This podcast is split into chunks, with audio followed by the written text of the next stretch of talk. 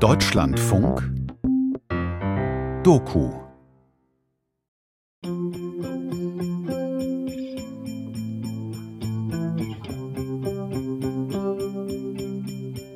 Ja, so meistens zum Abendbrot. Da wurde verkündet, äh, wir haben euch etwas mitzuteilen.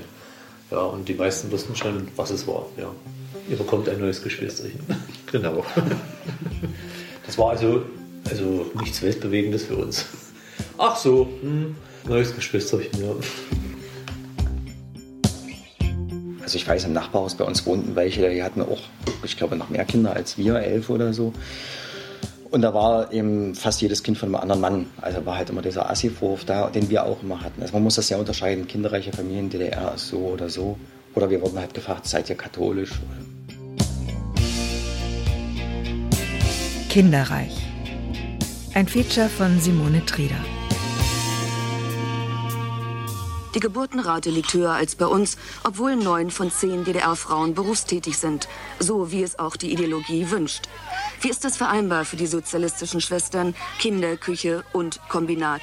fragte die ZDF-Sendung Kennzeichen D am 10. Oktober 1984. Also ich kann mich noch ganz gut daran erinnern, dass wir in Kröllwitz, als wir in Kröllwitz gewohnt hatten, haben wir dann irgendwann einen Plan gemacht, auch von uns aus, von den Kindern aus. Es wurde nicht angewiesen oder so, sondern wir haben uns gedacht, Mensch, wir machen jetzt mal einen Plan und verteilen mal so bestimmte Arbeiten wie Armbrotsdienst oder äh, wer geht einkaufen und und und.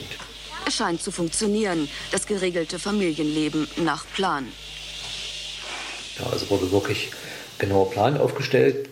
Der äh, hing dann an der, an der Küchentür an der Seite, weiß ich noch, ja genau. Und da waren, da konnte man auch so kleine Schildchen eben dann in so kleine Schlitze stecken eben. Da wurde genau geplant, wer wann dran war eben. Und das Armbrotsdienst hieß eben wirklich eben Armbrot machen, mit Tee kochen, allen drum und dran, den Tisch decken und danach auch abräumen und abwaschen. Ja, das war richtig viel Arbeit. Ja. Die Kinder im Sozialismus sind es vielleicht so gewöhnt. Auch die Kinder von Frau Heine. Ich habe fünf ältere Brüder, bin der sechste. Dann kommt ein Mädchen, junge Mädchen. Dirk, die Nummer 6 also, hat den Namen seiner Frau angenommen, Strobel. Er fand, Heines gibt es genug. Allein sieben Jungs, dazu zwei Mädchen. Wo sie geboren sind, ist einfach, in Halle an der Saale. Aber wer wann geboren ist, da muss selbst Dirk nachschauen. Thomas, 1963. Volker 1964, Klaus 1966, Stefan 67, Jürgen 69, Dirk 73, Katja 76, Martin 1980. Bettina kam 1986 zur Welt, zwei Jahre nach der Sendung. Man kann jetzt weder sagen, wir sind Wunschkinder als noch keine Wunschkinder. Ich habe meine Mutter öfter mal gefragt, wie das eigentlich gekommen ist. Und die Antwort ist, was kommt, das kommt.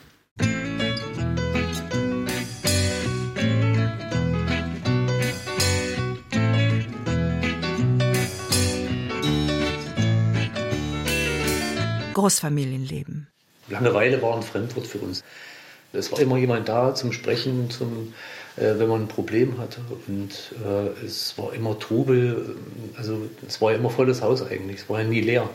Es war immer recht schön. Eben, ja. Und gerade die Feste, die da stattfanden, die waren natürlich auch immer riesig. Ja. Mit vielen, vielen Personen. Und dann kam auch noch die andere Verwandtschaft dazu, die äh, Onkel, Tanten und so weiter. Und das war schon eine sehr, sehr große Runde. Ja. Das ist Stefan der vierte Heinesohn. Jetzt kommt er, genau. Der Volker, die Nummer zwei. Ich hab's nicht eher geschafft, Entschuldigung. Wir sprachen gerade über Feste in der Familie Heine. Ich versuche mir ja auch Weihnachten vorzustellen. Die vielen Geschenke. Also ich weiß nicht, wie das war, als wir klein waren, aber als wir etwas größer waren und schon ungefähr so den Wert des Geldes kannten, so mal gesagt, ein Geschenk, das darf nicht mehr als 20 Mark kosten, das weiß ich noch. Und dann hat man einen ferngesteuerten Polizeiwagen gekriegt, wo die Batterien schon alle waren. Weil der Papa das schon ausprobiert hat, den Abend ja, vorher. Das stimmt. So eine Flachbatterie war endlich aufzutreiben zu Weihnachten. Ich hatte so einen roten Ferrari mal zu Weihnachten bekommen. Mit so einer Steuerung, ne, genau. Da war ich auch stolz wie Rettich. Ja. Aber man hat sich auch über einen Pullover gefreut, damals. Eine Hose oder. Opa und Oma kamen immer runter nach der normalen Bescherung. Da haben wir von immer vom Opa jeder 5 Mark Stück bekommen. Mhm, das stimmt. Ja, ein 5 Mark Stück. Das war das, das Weihnachtsgeschenk, da konnten wir uns selber was kaufen.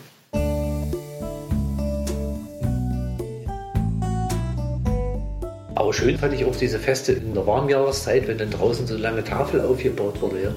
Das sah wirklich aus wie in dem italienischen Film. Eben der so ein, da wurden mehrere Tische aneinander gestellt und dann saßen alle an so einer langen Tafel. Und Im Hof. Im Hof, genau. Mhm. Und das bis, ja, bis Ultimo, ne? bis oben End. Ja. Wir hatten zwar noch eine Terrasse eben, aber da hätte die nicht hingepasst. Ja, das war ja der Grillplatz dann, wo in den besten Zeiten sogar zu Silvester gegrillt wurde. Echt? Das weiß ich, das weiß ich nicht. Da habe ich noch Erinnerungen dran. Da haben wir im Schnee gesessen hinten Ja. an den Tischen und haben gegrillt. Ich bin so groß geworden und ich kann jetzt gar nicht genau sagen, wie sich das Leben einer kinderreichen Familie tatsächlich unterscheidet von dem von nicht kinderreichen. Was ich jetzt so im Rückblick so sehe, ist natürlich ein großer Unterschied. Das Großwerden, meine Eltern haben ja immer Vollzeit gearbeitet, meine Mutter trotz der vielen Kinder Vollzeit gearbeitet. Und ich merke halt jetzt so, dass ich viel klar von meinen Geschwistern erzogen wurde. Dass Dirk viele Geschwister hat, wusste ich. Wir kennen uns schon lange aus der Hallenser Kulturszene. Von ihm weiß ich auch, dass das Westfernsehen bei seiner Familie zu Hause war, um das DDR-offizielle Bild vom kinderfreundlichen Staat zu überprüfen.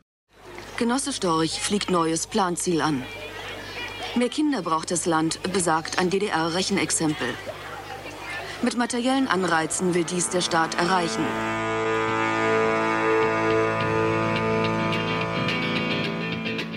Ich machte mich auf die Suche nach Archivmaterial, um zu vergleichen. Was stand auf dem Papier? Was kam bei Familie Heine an? Ich fand jede Menge Maßnahmen. Zum Beispiel hatte der Staat seit den 1960er Jahren die katastrophale Wohnsituation vieler Großfamilien im Blick. Vor der Geburt des sechsten Kindes lebte auch Familie Heine noch in einer kleineren, feuchten Wohnung. Das war eine Wohnung, das waren also fast nur Durchgangszimmer. Man kam rein durch die Tür, vorne stand gleich der, der Ofen, ein sehr, sehr großer Raum, also das war äh, Wohnzimmer, äh, Esszimmer zugleich. Und dann gab es mehrere Räume, die vom Prinzip her hintereinander angeordnet waren. Es war auf jeden Fall beengter, ja. Gut, es waren noch nicht ganz so viele Kinder da, auf jeden Fall, aber es war äh, recht beengt. Dirk ist schon in der neuen Wohnung aufgewachsen. Also wir haben in einem Mehrfamilienhaus gewohnt, in dem haben unten wir gewohnt, darüber haben meine Großeltern gewohnt, mütterlicherseits. Und ganz oben hat noch eine Mieterin gewohnt, die dann aber irgendwann auszog. Und meine Eltern haben die Wohnung von ihr sozusagen dann mitgenommen. Und meine großen Brüder sind dann, als sie älter waren, konnten dann dadurch, dass die drei Zimmer hatte, also die haben dann die Küche zum Zimmer gemacht und drei Zimmer wurden dann, äh, dann für meine ältesten Geschwister genutzt, weil wir platzten sonst aus allen Nähten, klar. Und wir haben natürlich Miete gezahlt. Und wir hatten sozusagen zwei Etagen in einem Mehrfamilienhaus. Aber wir haben nie ein Haus besessen, es wäre finanziell gar nicht machbar gewesen. Genehmigungen zum Eigenheimbau erhielten Kinderreiche bevorzugt. Doch nur wenige Familien hatten das Kapital dazu.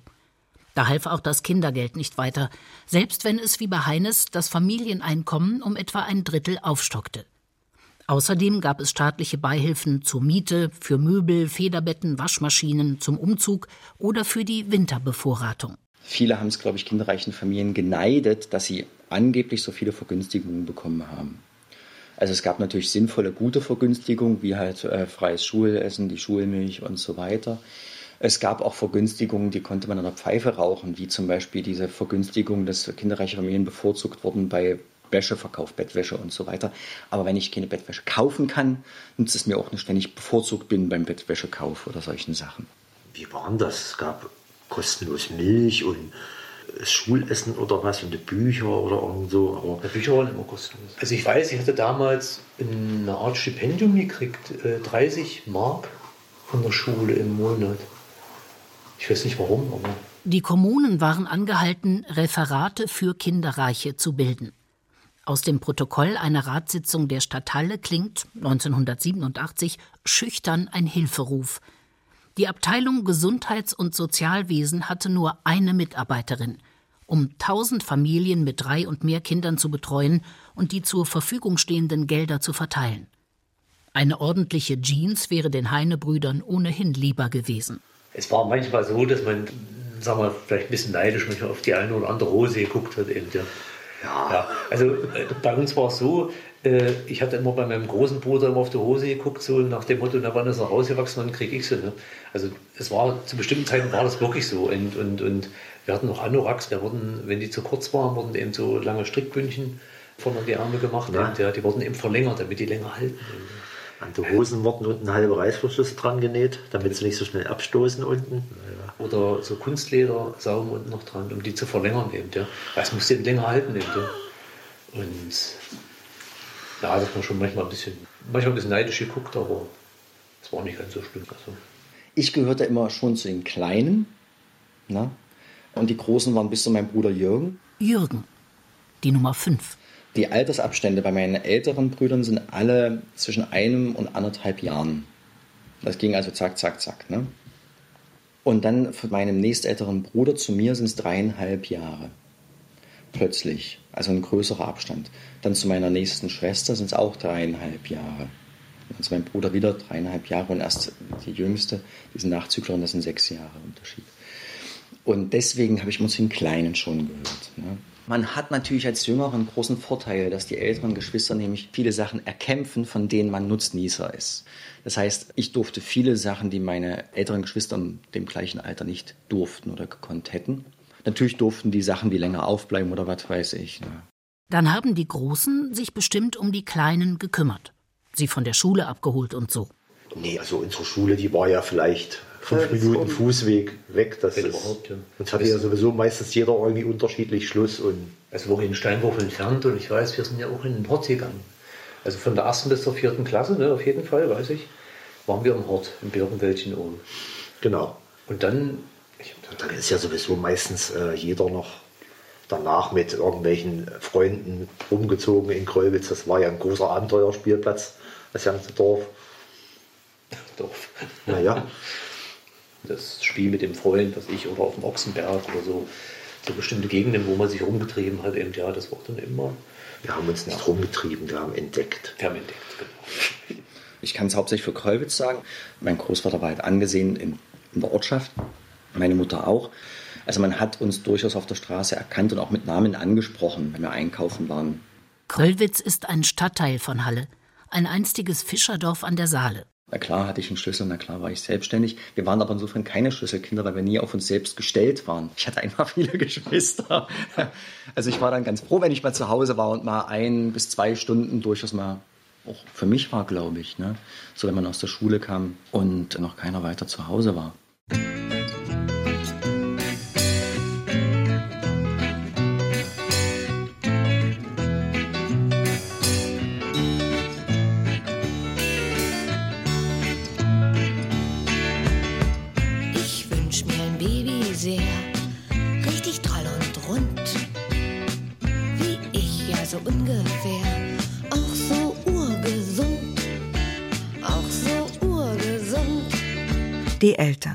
Ich weiß bloß, dass aus meiner Klasse jemand beim letzten Klassentreffen gesagt hat, er hat das immer bewundert, dass meine, meine Mutter da wie so eine Glucke um alle rum ist. Und die hat ja auch immer versucht, wenn wir Freunde eingeladen haben, die wurden ja gleich integriert mit in die Familie.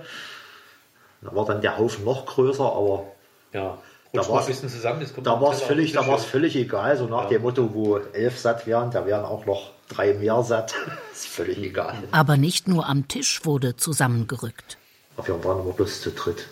Kurz, kurzzeitig zu viert, weil von meinem ältesten Bruder der Kumpel noch bei uns geschlafen hat. Ein halbes Jahr oder so. Ja, mindestens. Der ist nicht so richtig klar gekommen mit seinen Eltern oder so. Mhm. Und dann hat er halt bei uns gewohnt. Bei mir und Jürgen drüben im Zimmer hat über eine Zeit lang Tante Hedi gewohnt, weil die krank war. Kannst du dich daran erinnern? Nee, deine Oma. Nee, Tante Hedi war bei uns im Zimmer. Ach so, das kann, das kann sein, ja. ja. Deine Oma nicht. Es war also nicht so, wie man vermuten könnte, dass die im Haus wohnenden Großeltern die Enkel mitbetreuten. Nein, Mutter Heine nahm sogar ihre Tante zur Pflege auf. Unsere Oma, die Schwester von der Tante Hedi, die haben noch Platz gehabt, ja, aber die war bei uns. Die war immer bei uns, oder? Den ganzen Tag die war eigentlich nie oben bei ihrer Schwester, die war immer bei uns. Was meine Eltern natürlich permanent gemacht haben, und das ist, das muss man, wäre heutzutage kaum gar nicht so möglich, die haben permanent ihre eigenen Bedürfnisse hinten angestellt. Im Protokoll der Stadtratssitzung von Halle wird in den 1980ern eine Koordinierungsgruppe Kinderreiche Familien angeregt. Darin sollten vertreten sein Mitarbeiter Abteilung Gesundheits- und Sozialwesen, Wohnungswirtschaft, Handel und Versorgung, Kultur. Fürsorgerinnen von Schwangerenberatung, Mütterberatung, Jugendhilfe, Jugendgesundheitsschutz, Betrieb. Die Sparkasse, der FDGB, der Abschnittsbevollmächtigte der Volkspolizei. Da die Koordinierungsgruppe bis zum Ende der DDR nicht mehr auftaucht, ist sie wohl ein Papiertiger geblieben. Familie Heine vertraute vor allem den eigenen Kräften. Das war alles durchorganisiert. Also meine Mutter hat da wirklich also ganze Arbeit geleistet. Auch äh, natürlich, sie war ja auch Kindergärtnerin. Und ich weiß bis heute nicht, wie sie das überhaupt hingekriegt hat. Ja, also mein Vater war doch mehr so der, der Mensch, der viel auf Arbeit war. Und meine Mutter hat eigentlich, ja, das war die Managerin in der Familie in der und ist für mich heute noch unbegreiflich, wie es funktioniert hat. Guten Tag, Rotkäppchen.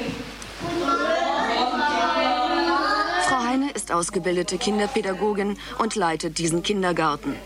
Drei Jahre hat sie an der Pädagogischen Fachschule studiert, als sie selbst schon fünf Kinder hatte. Das sechste kam gleich nach dem Staatsexamen. Aus eigener Erfahrung hilft sie als ausgebildete Pädagogin anderen Müttern, sich selbst wiederum zu qualifizieren, wie es hier heißt. So will es der Staat. Ein sozialistischer Kreislauf, sozialistisches Ideal. Aber was sagt der Jäger noch zu Rotkäppchen? Was hat deine Mutti zu dir gesagt, Rotkäppchen? Wir haben das zwar manchmal mitbekommen, wenn eine Maschine rumpelte, eben, ja, aber vieles ist auch passiert, als wir schon im Bett waren. Der hat zu mir gesagt, es ist so, dass dass ich manchmal erst 23 Uhr ins Bett gekommen bin oder später, bis alles wirklich erledigt war. Ohne Putzfrau. Für den Haushalt gab es ein paar kommunale Hilfen. Ich lese den Brüdern die Liste vor.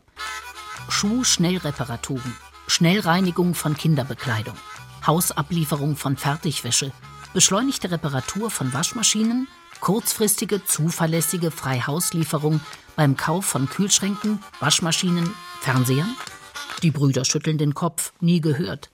Aber ermäßigter Eintritt in die Einrichtungen des VEB Naherholung, Freibad und so weiter. Sowas haben wir nicht gebraucht, wir hatten eine Kiesgrube. Oder einen Steinbruch. Da gab es ja auch so eine Einkommensgrenzen eben für so eine Unterstützung. Ich glaube, das Einkommen unserer Eltern, das war dann doch etwas höher als als der Durchschnitt. Als der Durchschnitt und deswegen ist auch einiges weggefallen. Auch staatlich gelenkt, aber besser organisiert waren Ferien und Urlaub. Jeder Betrieb in der DDR unterhielt mindestens ein Betriebsferienlager, wo Kinder im Alter von sieben bis 14 Jahren zwei Wochen lang betreut wurden. Ebenso gab es Betriebsferienheime. Familie Heine fuhr fast jedes Jahr nach Weida in Thüringen. In so ein Hain von der Wasserwirtschaft. Was logistisch nicht so ganz einfach war. Dass wir nie alle zusammen in Urlaub fahren konnten, transportmäßig, sondern dann gestückt gefahren sind. Also wir hatten später ein Auto. Dann sind meine Brüder halt mit dem Motorroller gefahren, manche mit dem Zug oder so. Das war mal schön. Das war ein großes Haus, ja, mit vielen, vielen Zimmern. Und das war das Schöne, dass wir auch dann teilweise auch so, da waren so zwei- und drei Bettzimmer auch. Wir haben ja fast das Ganze Haus belegt eigentlich. Aber so, dann gab es Wald zum Wandern eben. Das konnte man sich Faltboote nehmen und das war richtig schön, ja. Konnte man eigentlich als, als Junge einfach so im Prinzip den ganzen Tag unterwegs sein. Da haben die Eltern auch nicht unbedingt so groß drauf geguckt. Weil das war ja früher noch nicht so schlimm. Da konnte man sich doch vielleicht ein bisschen freier noch bewegen. Und dann ging es eben ab durch den Wald oder einfach Paddelboot gefahren. Mhm. Baden am See und dann Angeln, genau, dann geangelt. Ja. Und dann wurde das gleiche Braten in der Küche oben. Und noch eine spezielle Form der Förderung kinderreicher Familien wurde der Familie Heine zuteil. Die Ehrenpatenschaft für das sechste Kind. Dirk.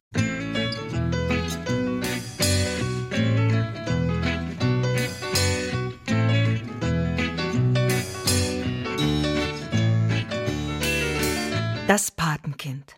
Im Bundesarchiv gibt es 30 Regalmeter Papier zu den Ehrenpatenschaften der DDR-Staatsratsvorsitzenden. Darunter findet sich ein Schreiben des SED-Wohnbezirksausschussvorsitzenden aus Halle an der Saale. Er empfiehlt das sechste Kind des Ehepaars Heine. Der Vater vollbringe sehr gute Leistungen im Betrieb. Er sei Aktivist und staatsbewusster Bürger. Und über die Mutter steht geschrieben, hervorzuheben sind ihre Lebenserfahrung, die gute Arbeitsorganisation, ihre Willensstärke und nicht zuletzt ein ausgeprägter Klassenstandpunkt. Sehr gute Studienergebnisse. In ihrer wenigen Freizeit lese und bastle sie gern und treibe Sport. Dirk ist im Februar 1973 geboren. Der Antrag wurde am 16. April gestellt und schon eine Woche später genehmigt. Dirk Heine ist eines der letzten von insgesamt 19.649 Patenkindern des Staatsratsvorsitzenden Walter Ulbricht. Also ich muss ehrlich sagen, ich spreche jetzt nur für mich. Das, das ist völlig an mir vorbeigegangen. da wurde nicht so gesprochen. Wie gesagt, ich habe nur dieses Sparbuch gesehen, ja, wo diese 100 Mark drin standen und diesen besonderen Umschlag mit diesen goldenen Lettern. Ehrenpatenschaftsgeschenk des Vorsitzenden des Staatsrates der Deutschen Demokratischen Republik. Ich glaube, es war mir das erste Mal so richtig bewusst, einfach durch diesen Koffer. Es hieß, aha, das ist eigentlich dein Koffer, das ist nämlich dein Patenschaftskoffer. Aha, ja, du bist das Patenkind von Walter Ulbricht. Und die Familie sagte, oh, Patenkind von Walter Ulbricht. Und meine Großtante, die immer ja, die hat dann mal, aus dem wird noch mal was ganz Großes. Ich weiß noch, dass ich als Kind, dann als Pionier so ein bisschen versucht habe, zu sagen, da auch ein Gefühl für zu entwickeln, so eine Art Stolzgefühl. Ist mir nie gelungen, weil ich eben gar keinen Bezug hatte. Irgendwann wurde es eine Anekdote von mir, wo ich sagte, aha, wisst ihr eigentlich und so. Eine Vertreterin der Stadt überreichte Dirks Mutter ein E-Papa. So wird das Ehrenpatenschaftspaket in den Unterlagen abgekürzt. In dem Koffer, laut Inhaltsverzeichnis, zweimal Bettwäsche, zwei Bettlaken, zwei Badetücher, zwei Schlafanzüge, fünf Strumpfhosen, ein Strickanzug, ein Rotler, ein Plüschtier. Der Vorgang wurde am 24. Juni 1974 aktenkundig abgeschlossen. Ulbricht hat sein Patenkind natürlich nie gesehen. Wahrscheinlich hat er ja auch nichts davon gewusst, mehr oder weniger. Das wird er wahrscheinlich Bestimmt. einfach so hingenommen. Vielleicht so, Hauptsache kommt er nicht zum Essen. Oder, aber.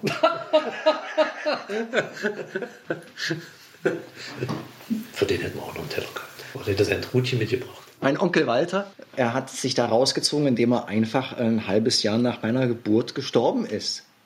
Furchtbar. Es gab damals ja diesen schönen Witz, Ulbrich hatte ja versprochen, ich glaube 72 oder 73 hat er versprochen, dass die Saale so sauber werden wird, dass er ein Glas Wasser aus der Saale trinken wird. Aber bevor es einlösen konnte, ist er verstorben. Ansonsten wäre er verstorben, wenn er das Glas Wasser getrunken hätte. Lag es an Patenonkel Walter, dass Dirk Berufsoffizier werden sollte? Ich setze es halt tatsächlich nicht in Verbindung, weil die Berufslaufbahn hätten auch meine älteren Geschwister einschlagen können. Das hängt eher daran, dass meine Familie sozusagen uns sozialistisch erzogen hat. Die Berufslenkung begann in der DDR in der siebten Klasse. Bei der Gelegenheit wurden auch die wenigen Schülerinnen und Schüler ausgewählt, die Abitur machen und studieren sollten. Und dann ging es vor allem um die Jungs. Das kennen ja viele noch aus der Zeit der DDR, dass irgendwann immer die Lehrer, gerade die Klassenlehrer oder verantwortlichen Lehrer, die Jungs angesprochen haben, ob sie Berufsoffiziersbewerber werden möchten. In schönen Einzelgesprächen in den meisten Fällen. Der Klassenlehrer hat ganz schön also, gegraben und nicht locker gelassen und ich habe dann irgendwann gesagt, oh, naja, klar, ich kann mir das vorstellen, Berufsoffizier zu werden. Mutter und Vater Heine jedenfalls haben ihre Kinder nicht in bestimmte Berufe gedrängt. Und die Brüder? Die haben gesagt, du musst mal langsam zu Potte kommen, es ist nicht mehr viel Zeit. Dann habe ich das halt gelernt, was da gerade noch frei war. Es war nicht mein Traumberuf, nein. Eigentlich wollte ich äh, Grafik und sowas machen, aber. Ja, bei mir war es so, dass in der 9. Klasse hat man so ein Heft bekommen, da standen ganz viele Berufe drin. Gerade Handwerksberufe, was ich auch technische Berufe und so sind. Meine Mutter hatte mich in dem Sinne positiv erwischt. Irgendwo in der Halle wurde eine Fassade eben des Stucks entledigt, eben hat dann den Stuck abgeklopft und hat da, das lag dann unten und ich habe mir das mitgenommen, habe dann im Keller, habe ich dann an so einer alten Konsole, ja, hier bastelt sozusagen, ich wollte die wieder neu machen eben, ja, also neu entstehen lassen eben. Das hat meine Mutter gesehen und hat dann mich darauf hingewiesen, Mensch, das ist der Beruf des Stuckateurs. Ja. Das wusste ich ja nicht, ja daraufhin habe ich mich beworben eben. Ja. Einer meiner ersten Berufswünsche war Puppenspieler. Komischerweise. Puppenspieler ähm, und dann Illustrator. Das war auch, der Illustrator war ein erster wirklich konkreter, weil ich habe ja viel gezeichnet und gern gezeichnet. Dann hieß es dann, der erste realistische Berufswunsch war dann Chemielaborant. Das weiß ich noch.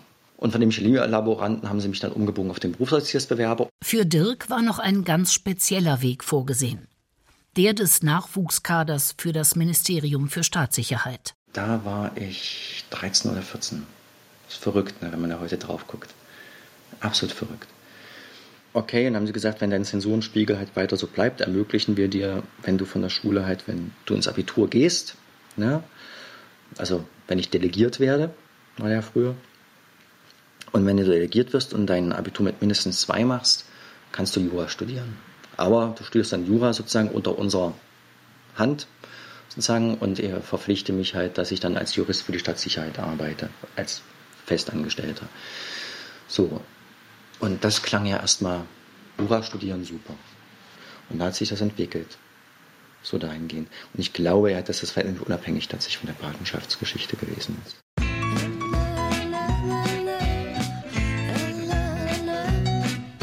Die Vorzeigefamilie. Die Heines waren nicht einfach nur eine Familie mit vielen Kindern. Beide Eltern qualifizierten sich immer weiter. Die Mutter zog Kindergartenleiterin, der Vater, gelernter Fernmeldetechniker, wurde Ingenieur in der Energiewirtschaft. Manch Illustrierte wollte ihrem Publikum vorführen, wie es bei Heines zugeht. Die Brüder erinnern sich, dass sie für ein Zeitungsfoto um das aktuell jüngste Geschwisterchen herumstanden – und dann kam das Westfernsehen. Ich möchte es nicht übertreiben, aber wir waren ja die Vorzeigefamilie. Wir hatten Besuch vom Kennzeichen D Deutschland, die waren da, der NBI war da. Eine DDR-Musterfamilie von beinahe schon erschreckender Tüchtigkeit. Aber auch mit viel gesundem weiblichen Selbstbewusstsein. Martin, komm hinter uns, Mutti. Guck mal, die Mutti hat so kleine Tomaten da stehen. Also ich weiß bloß, wo das ZDF da war, da war ich bei der Armee gerade. Da ist auch mein ältester Bruder, glaube ich, gerade auf Urlaub gekommen. Und der musste dann ganz schnell, weil er seine Uniform anhatte, äh, ganz schnell hochgeführt werden zur Oma, damit die den ja nicht sehen, weil da war ja auch der Stasi vor Ort und alles. Ja, ja, ja. Allerdings passten die Herren von der Stasi nicht mehr in die Küche, wo gedreht wurde. Und die saßen im Wohnzimmer und haben äh, Fußball geguckt. Also richtig dabei waren sie auch nicht. Also ich, also ich war ja da und ich war damals in der Lehre und äh, ich wollte gar nicht nach Hause, weil mir das alles ein bisschen komisch war. Und dann dachte ich mir, ach naja, die werden schon fertig sein. Und bin nach Hause gegangen und dann habe ich schon in der Seitenstraße, in der Grillstraße, habe ich es äh, zum weißes Auto gesehen. Hm. Ja, dachte mir, ach, ist noch da. Okay, hm, gehst du rein. Und es war ja so, ich habe geklingelt und die Tür ging auf und es wurde eine Kamera auf mich gehalten und, und, und, eine, und eine, große Lampe eben ja. Und dann, ich war so die erschrocken. Ich gar nicht gefragt. Ich war so erschrocken und, und, und die Mama kam an. Ach, hallo, wie geht's denn? Ja, äh, äh, du kommst ja von, von, von Arbeit. Na, und wie war's? Ich, ich, unsere Mutter hat mich nie so empfangen. und äh, sie hatten uns dann beim Abendbrot gefilmt, das weiß ich noch. Aber das Schönste war eigentlich, dass sie meinen Papa dort äh, auch befragt hatten und er hatte dann ganz schwulzig angefangen, irgendwas zu erzählen. Und, und dann fiel die Kamera aus. So, äh, nee, tut uns leid, ja, und nee, wir müssen nochmal und das Ganze normal machen. Und ja, mein Vater fing wieder an, wo war die Kassette alle? Das Ganze nochmal von vorne. Beim dritten Mal fiel das Licht aus. Also ich habe dann bestimmt drei oder vier Mal den gleichen Text von meinem Vater gehört. Ja. Das war schon wirklich lustig. Also, mich haben sie, glaube ich, gefragt, wie stellst du dein Leben vor? Äh, möchtest du mal heiraten? Und so. Und ich, nein, ich will nicht heiraten. ja.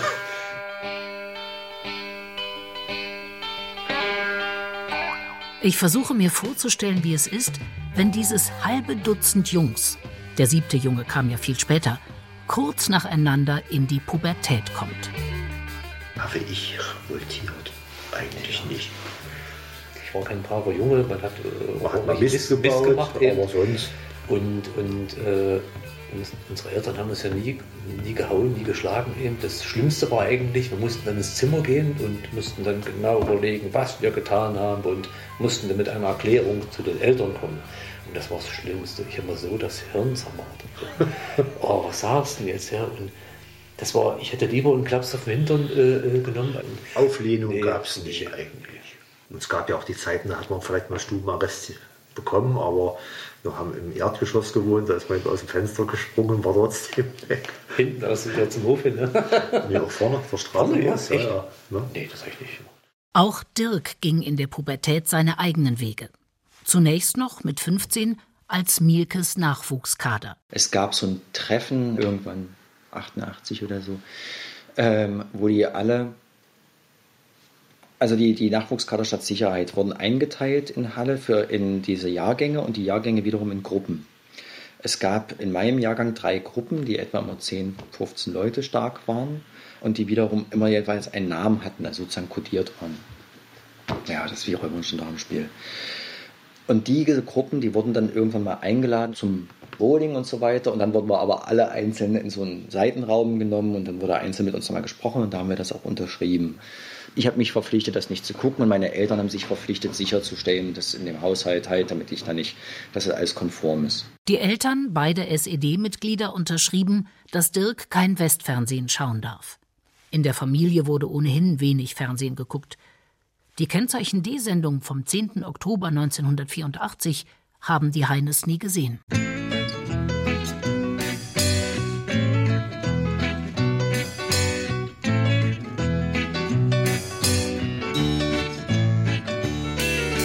Dirks Weg. Dirk absolvierte eine typische DDR-Schullaufbahn. Polytechnische Oberschule, Pionier, FDJ, als einer Musiklehrerin seine Stimme auffiel. Sie schickte ihn zum Stadtsingechor Halle, einem der ältesten Knabenchöre Deutschlands. Dirk kam in eine Spezialklasse für junge Sänger. Ich habe den großen Vorteil gehabt, also mit zwölf Jungs gemeinsam in einer Klasse zu sein, keine Mädchen, kleine Klasse. Das heißt auch eine besondere Leistungsanforderung, aber auch besondere Möglichkeiten, die man hatte. Weil wir halt normalen Unterricht hatten mit kleinen Besonderheiten, also gerade was Musikunterricht anging, weil wir noch eine Erweiterung hatten, als wir noch Stimmbildung und Musiktheorie hatten und dann eben nahezu täglich Chorproben. Und dann habe ich also meine Abiturzeit mit sieben oder acht, wir hatten noch einen Zugang dann mit Schülern sozusagen verbringen können. Und da fällt eben zusammen, dass ich erstens äh, in die Pubertät langsam schlitterte, wo man sowieso sozusagen sich von seinem Elternhaus und vieles überlegt und viel in die Kritik geht und in die Gegnerschaft auch geht und in die Ablösungsprozesse geht und gleichzeitig auch mit einem musischen Feld, was auch ganz andere Impulse gibt, äh, in Berührung kam. Auch plötzlich mit diesem Glauben.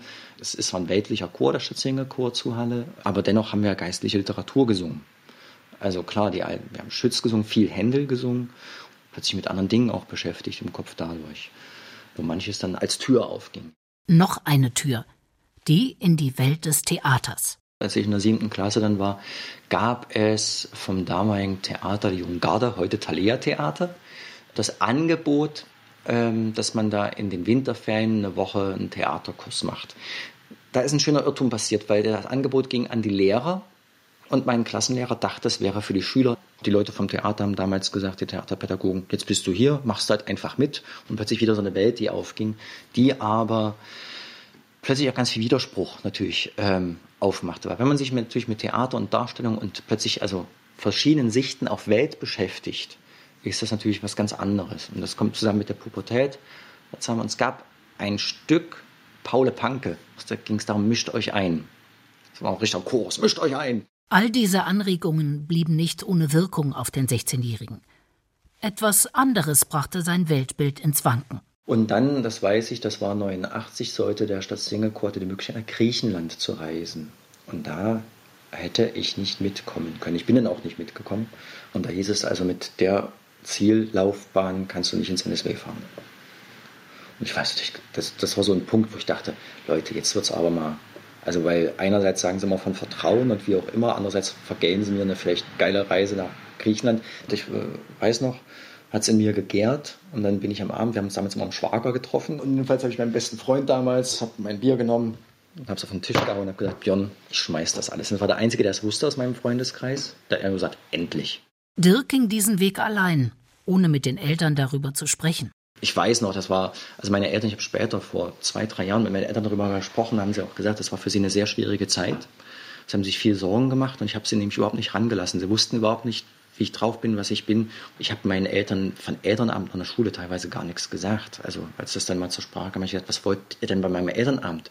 Ihr wisst nichts außer dem, was ich euch erzähle, macht euch euren Raum. Ihr wisst über mein Leben gar nichts. Ihr sollt Sachen da entscheiden über mich und wisst nicht, was da los ist eigentlich.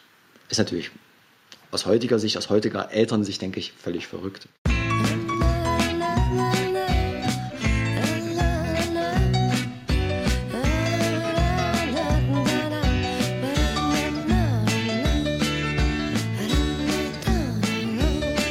Geschlechterrollen.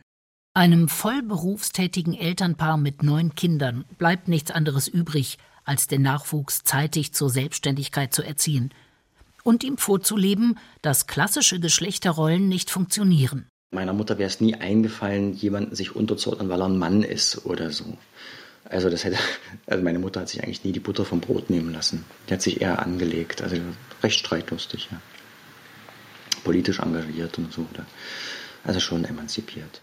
Dem ZDF erklärt Mutter Heine ihre Berufstätigkeit auf überraschende Weise. Verheiratet sein und ein Partner geht nicht arbeiten. Wir können uns das nicht vorstellen, ganz einfach, weil man unterhält sich über sehr viele Dinge. Und ich glaube kaum, dass es dem Ehemann gefallen würde, wenn er nach Hause kommt und tagtäglich vielleicht zu hören kriegt, heute sind mir die Möhren angebrannt, gestern war das Wasser übergekocht und die Eier sind sonst wie. Äh, ich glaube, auf die Dauer befriedigt das ein Ehemann nicht. Er möchte ja auch seine Probleme mitteilen können. Und er kann es ja im Prinzip nur einer Frau mitteilen, die im Arbeitsleben steht und die für das Arbeitsleben Verständnis hat.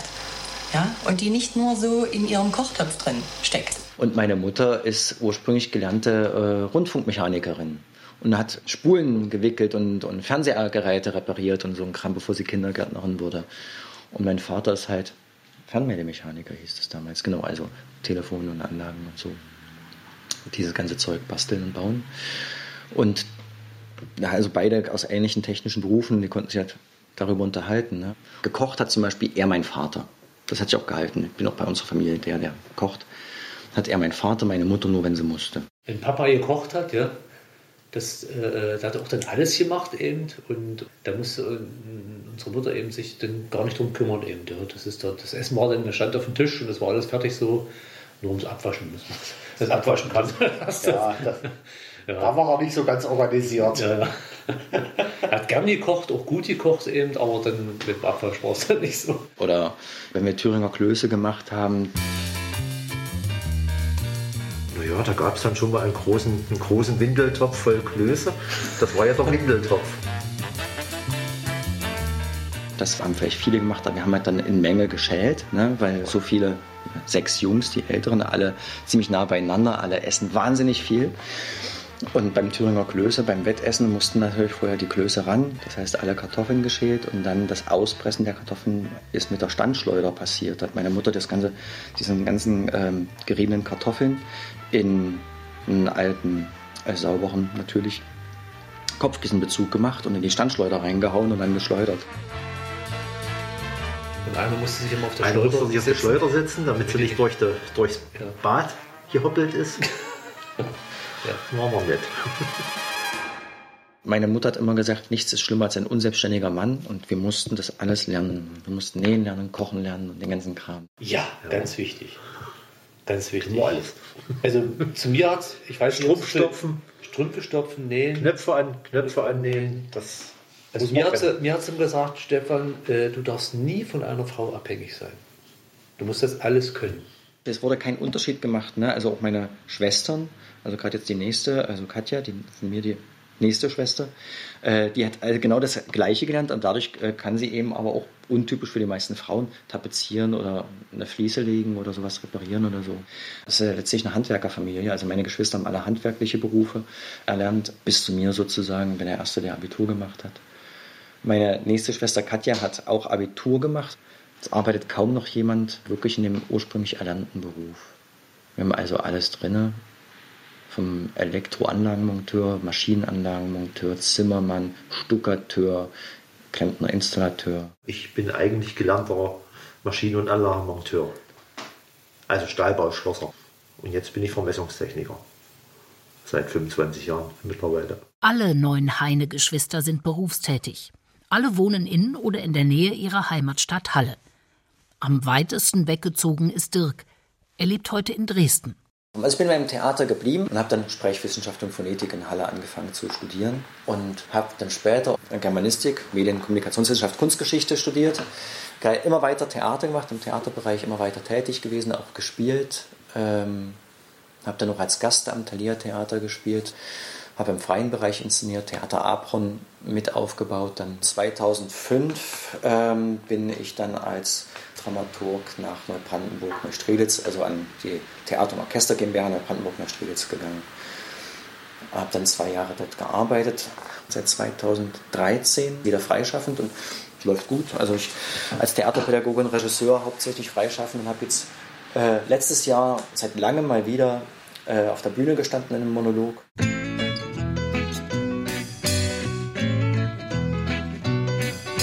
Der Tod des Vaters. Am Abend des Tages, an dem ich Dirk in seinem Dresdner Büro besucht habe, stirbt sein Vater. Er war lange krank. Die 75-jährige Mutter der sieben Söhne und zwei Töchter lebt nun allein. Sie bemüht sich, sagen wir mal so, es wird noch eine Weile dauern. Sagen wir mal, zum Glück wohnt ja auch ein Bruder von uns äh, über ihr sozusagen in dem Haus. Da ist dann vielleicht mal immer wenigstens mal einer da zum Gucken oder wenn sie irgendwelche Probleme hat. Zum Glück ist sie noch relativ mobil und hat ja auch noch ihre Hobbys, singt ja auch im Chor jetzt noch und sowas alles. Und hat sie vielleicht ein bisschen Ablenkung. Was heißt Hobby? Das, das war ja eigentlich so üblich, dass er irgendwas immer gemalt hat und Das stimmt. was die bastelt. Die hat ja auch so einen großen, so einen großen Hefter mit irgendwelchen Vorlagen von irgendwelchen, Von Disney. ja, irgendwelche Figuren oder was, was man abmalen konnte. Und stimmt, ja gemalt. Gestrickt dann hat sie immer die, noch und- Dann hat sie die Figuren von, von Disney, ob das nun Pluto war, Mickey Mouse oder Donald, hat sie eben auch äh, auf, auf Stoff gestickt. Ne? Und hat dann äh, Beutel für uns draus gemacht. Eben. der, der Papa hatte seinen Funken, Funken, Amateurfunk. Dann hat er noch gebastelt. Radios, Irgendwelche Radios gebastelt, genau. Und, ja, das war so ein Elektrotechniker, ja. Und das Hobby hat er ja gleich für die abendliche Unterhaltung auch äh, genutzt. Ne? Wir haben alle Morse-Alphabet gelernt eben und er saß dann am Wohnzimmertisch und hat irgendwas gemorst und wir mussten dann aufschreiben, was er gemorst hat. Eben, ja. ja, also das, da konnte ich noch das Morse-Alphabet. Ja. Stefan und Volker wohnen mit ihren Familien gemeinsam auf einem Gehöft am Stadtrand von Halle. Wir sitzen in Stefans Küche an einem langen Tisch. Er erinnert sich an das Abendbrot mit seinen Eltern und Geschwistern. So ähnlich, ja, so lang wie, wie der Tisch hier, ja. Da gab es auch eine Eckbank. Ja, also wir hatten ja nicht nur Stühle, da hätte es gar nicht gepasst eben, sondern das war eine fest verhaute Eckbank, die, die hat mein Papa gebaut. Und dann Stühle auf der anderen Seite eben, ja. Und dann haben wir alle dran gepasst, ja. ja. Und es wurde immer pünktlich und gegessen und es waren alle am Tisch, ja. Das war wichtig. Das Abendbrot konnte dann auch mal ohne Probleme in anderthalb Stunden gehen. Ja, da wurde dann durchaus der Tag ausgewertet oder äh, es gab vielleicht dies oder das oder jenes Problemchen eben. Und ja, also die Älteren sind dann schon äh, länger am Tisch sitzen geblieben. Ne? Das war auch immer eine sehr kommunikative Runde. Ja. Keines der Heine-Kinder hat selbst mehr als zwei Kinder.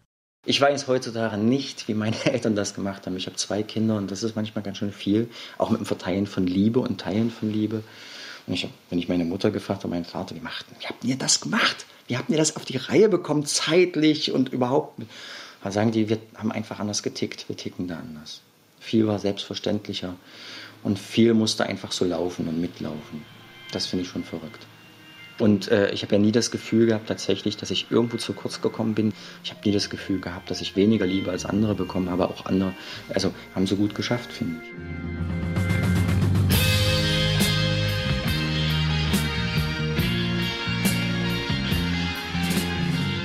Kinderreich.